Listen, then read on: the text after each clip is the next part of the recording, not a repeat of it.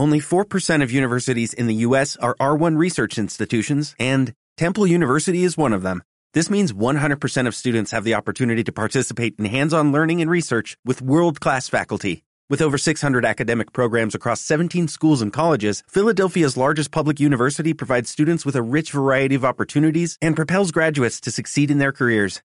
Temple University. Schedule a campus tour today at admissions.temple.edu/visit.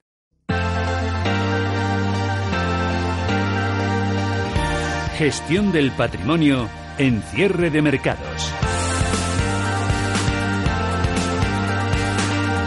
Gestión del patrimonio con Jacobo Blanquer, CEO de Treses Gestión y gestor del Fondo Adriza Global. Hola Jacobo, ¿qué tal? Muy buenas tardes. ¿Qué tal? Buenas tardes. Ha, ha dado muchos volantazos el Fondo Adriza Global en agosto. A ver, eh, ¿Y por quién no, verdad? cómo estoy, la primera quincena de agosto fue, fue mala, por cómo estoy posicionado.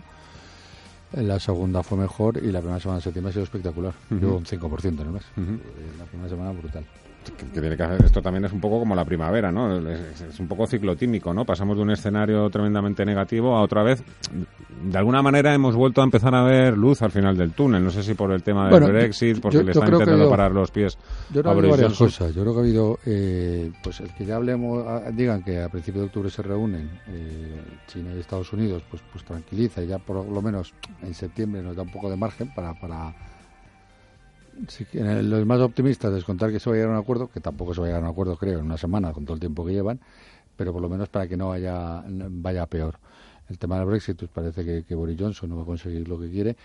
Y luego yo creo que según se acercan los bancos centrales y con los datos que hemos, que hemos visto, eh, pues pues eh, se empieza a pensar que la curva a lo mejor ha descontado un escenario demasiado malo, entre comillas, y que los bancos centrales iban a actuar de una manera más fuerte de la que, en función de los datos macro en Estados Unidos, y probablemente por el rebote que podemos ver, eh, o empecemos a empezar a ver en los PMIs europeos, pues como tiene que Mm. actuar. Nos acompaña también Miguel Ángel García, director de inversiones de Diafanum. Hola Miguel Ángel, ¿qué tal? Muy buenas tardes. Buenas tardes. La última vez que tuvimos la ocasión de hablar, antes del verano, estabais eh, algo bastante negativos con Europa y lo fiabais todo prácticamente a la apuesta a mercado norteamericano. No sé si ha cambiado también algo el posicionamiento después No, de, nuestro de posicionamiento sigue sigue siendo el mismo. Eh, consideramos que hay que buscar áreas eh, con crecimientos más sólidos eh, y también pues estamos en tema emergentes, ¿no? Lo cierto es que las valoraciones, después de estas subidas que se han producido, tanto, eh, bueno, en la, en la mayor parte de la renta variable, ya empiezan a ser, mm, estar media histórica, ligeramente por debajo de media histórica, con lo cual tampoco estamos buscando subir excesivamente el riesgo, ¿no? Aquí es muy importante el, que para que ya se empiecen a mirar los resultados del año que viene, que eso suele ocurrir ya más hacia final de año, eh, porque si se produce la subida de beneficios que hay prevista por el consenso de mercado, que puede estar en torno al 10%, eh, pues sí que se, se dulcifican las valoraciones. Pero ahora mismo, eh, si no hay avances en los resultados, eh, pues difícilmente tomaremos más renta. ¿Por qué? ¿Qué variable. esperáis para el tercer trimestre?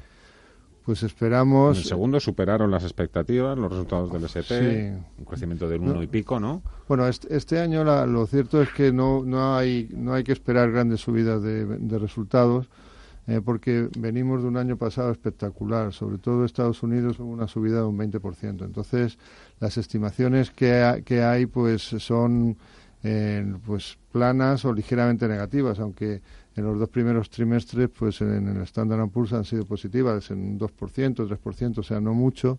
Eh, y aquí en Europa, pues también el año pasado crecieron bastante los resultados, este año tampoco se espera mucho.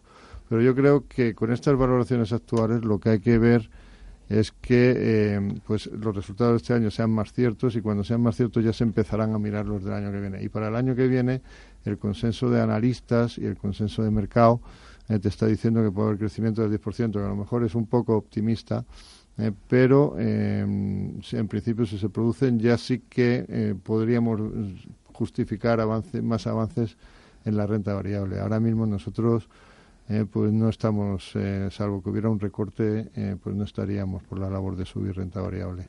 Vosotros en Europa sí que... Oye, es que lo primero, las, las estimaciones del 10% so- todos los octubres es lo mismo. no, hay, no hay nada nuevo bajo el sol. Y luego a partir de ahora empiezan a bajar. eh, todos los años, si tú ves una curva de las estimaciones de resultados empresariales, tanto en Estados Unidos como en Europa, unos meses antes de que empiece el año y según empieza el año, siempre, siempre bajan, excepto el 2018, que claro que hubo el, gran tema del, tema fiscal.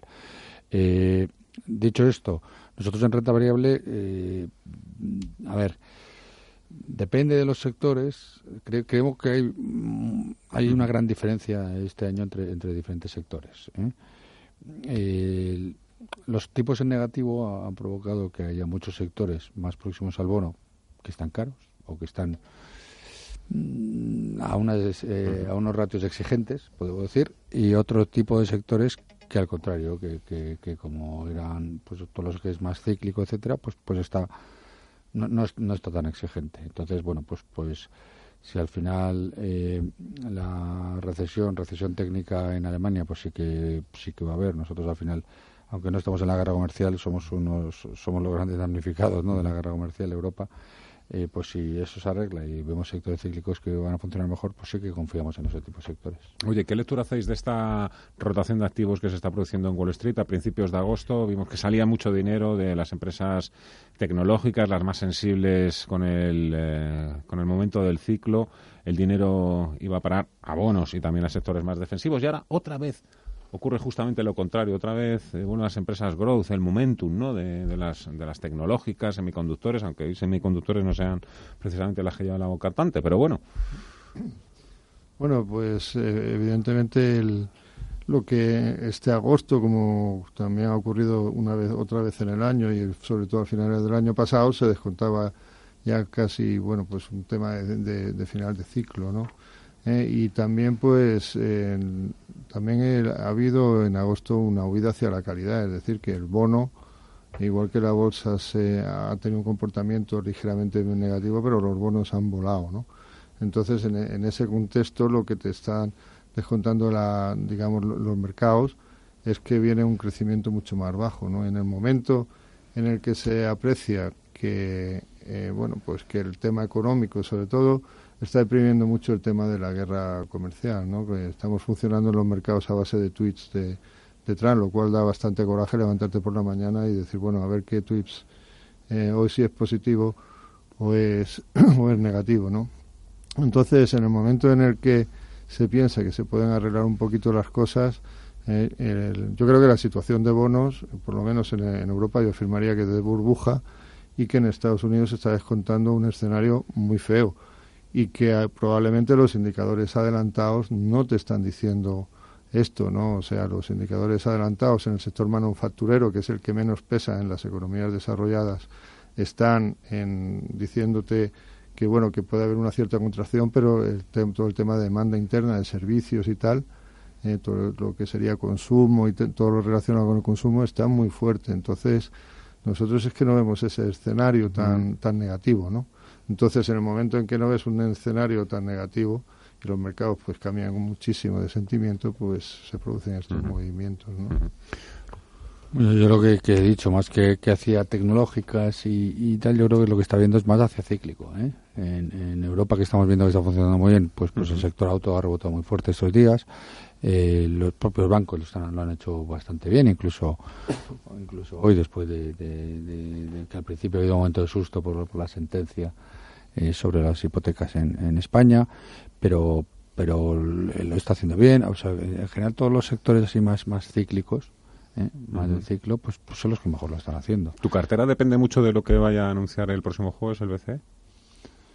Vamos a ver, mi cartera es más sensible ahora mismo a la, a la guerra comercial que a los tipos de interés. Eh, ¿Por qué? Porque creo que la curva y, y los tipos tienen bastante descontado que va a haber un... O sea, yo creo que es más probable que defraude el BCE al, al, mercado de renta fija que, que sorprenda a, que vayan a los tipos más abajo, creo. ¿Eh? Estoy de acuerdo. El BCE, eh, todo el mundo está poniendo, creyendo que va a haber... Yo he, llegado a leer que iba a comprar ETFs, o sea, para que iba a meter dinero en bolsa, tipo Japón. Y a mí me cuesta mucho trabajo pensar que se van a volver locos. Luego por otra parte, también... a principios de agosto era un poco el plan, ¿eh? Quiero decir, porque claro, eh, los datos macro, todo lo que salía es que dibujaban un panorama tenebroso, las actas del Banco Central Europeo decían que había que actuar de una sola vez y todo de golpe, y claro, ahí empezó a, a bullir la imaginación. Sí, pero vamos, tienes allá los alemanes, los holandeses que son pesan mucho y son y son muy ortodoxos, ¿no? Entonces, em, pues el vamos el, escenario que, que, se descontó quizá no no vaya a ser eh, no, vamos que se pensaba que iba a haber pues tampoco los datos están siendo tremendamente malos más bien son de carácter mixto y la parte más pesada de la economía está funcionando bien y igual el paquete que va a aprobar el BCN no va a ser tan grande como se piensa en el mercado y desde luego comprar acciones a mí me cuesta muchísimo trabajo. No no, no, creo que vaya a ser tan grave y hay otra cosa además o sea aparte de, si va a bajar los tipos, eh, si va a tocar el tipo de depósito del Banco Central Europeo, si va a sacar otro tipo de medidas mm, no convencionales, eh, lo que tú has comentado de la Copa de ETF, sí, yo también lo he leído en algún informe, pero no creo que llegue, no creo que llegue, eh, porque el, Banco Central Europeo acciones directamente no puede comprar, solo podría hacer ETFs, pero es que además yo no creo que lance una medida de baterías muy fuerte, pero porque uno de los socios más importantes, que es, que es Francia, que es el segundo país, eh, no nos olvidemos que en un par de meses llega una presidenta francesa allí. ¿Qué le vas a dejar? ¿Que llegue ahí sin armas? que llegue y diga, a ver, la francesa, ¿qué hace? No, no, si ya eh, eh, el italiano se ha gastado toda la pólvora. Entonces tampoco creo, porque eso nosotros creemos que va a sorprender mm, negativamente. tiene mucha pólvora, porque ¿qué te queda? Bajar 20 puntos básicos el eh, la facilidad del depósito. Eso no arregla nada, o sea, simplemente estropea más el sector bancario. Bueno, para el sector bancario todo lo que dicen es que le va a compensar una de cal y otra arena, le, que le intente compensar. Y luego, pues, eh, hacer un QE muy, muy agresivo, pues bueno, aumentará su balance. Eh, pero no sé, ya los tipos, bueno, se podrán ir más bajo, pero un 30 años de alemán en negativo, un, aquí en, España que ha tocado cero y que está ahí, bueno, básicamente casi casi nulo. Yo no creo que se pueda estimular más la economía. O sea, que, Fíjate que el, 30 años alemán que hubo una, una colocación en agosto mm, eh, no, se, no se colocó. Pincho, pincho. O sea que eso ya es sintomático. ¿eh? eso ya quiere decir que, y los 30 años han volado. El, el, mm. El 30 años austriaco que salió hace un año y pico ha volado, ha volado. Mm. Eh, las carteras con duración muy larga, que, que, nosotros no la tenemos porque no, hemos pensado que no pensábamos la verdad a principio de año que, los tipos iban a ir a donde están. Pues los, los, los, las duraciones largas han funcionado muy bien. Venimos a hablar también hoy de no solo de los bancos también de Telefónica Inditex eh, ya sabéis que estábamos un poco pendientes del resultado de, de, la reunión del Consejo de Administración en el caso de Telefónica Inditex mañana por los resultados. De las dos con cuál te, te quedarías Jacobo Uf, ¿a qué plazo? No, a ver, yo creo que Inditex tiene más crecimiento, tiene un nivel de ventas mayor. Eh, en precio está puede hmm. estar justo, eh, puede aumentar las ventas online, va a meter ahora el Zara Home en, las ventas online. Bueno, tiene, tiene una historia. Eh, telefónica, yo creo que Telefónica está muy barato, está excesivamente castigado, pero, pero tiene un problema de competencia, tiene un problema de, de deuda y tiene un problema de que mm, sus márgenes pues no, no van a crecer mucho entonces bueno pues pues eh, sumando las dos a medio plazo me quedaría con Inditex pero de luego Telefónica a estos niveles yo por debajo de 7 creo que, es una es una es una acción barata ¿eh? y tú Miguel bueno, nosotros en la cartera de, acciones que, gestionamos tenemos Telefónica, no tenemos Inditex. Inditex es una excelente compañía, está, vamos, eh, muy bien gestionada. Eh, lo único que tiene es que los ratios son muy exigentes. está en el PER, vamos, está, está a 23 veces beneficios y entonces 23 veces beneficios es cierto que tiene mucha caja también, o sea que eso se le podía restar de la capitalización bursátil, pero eh, con, a 23 veces beneficios tienes que tener un, crecimiento fuerte y últimamente los resultados que está sacando no son excesivamente eh, buenos. En Telefónica mm, tampoco está para tirar cohetes porque no es capaz de monetizar el, todo el tema activos, Hay muchísimos activos que valen más. Tenemos que continuar pero tengo que dejarlo ya aquí porque llegan los compañeros de informativos. Miguel Ángel García Díaz Fanún Jacobo Blanquer del Fondo Adriza Global Tresis muchísimas gracias a los dos. Pases feliz tarde y vaya también. Muchas gracias. muchas gracias.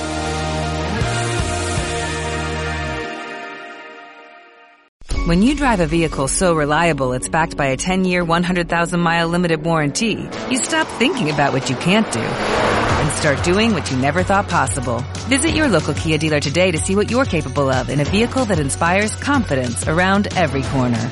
Kia, movement that inspires. Call 800-333-4KIA for details. Always drive safely. Limited inventory available. Warranties include 10-year 100,000-mile powertrain and 5-year 60,000-mile basic. Warranties are limited. See retailer for details.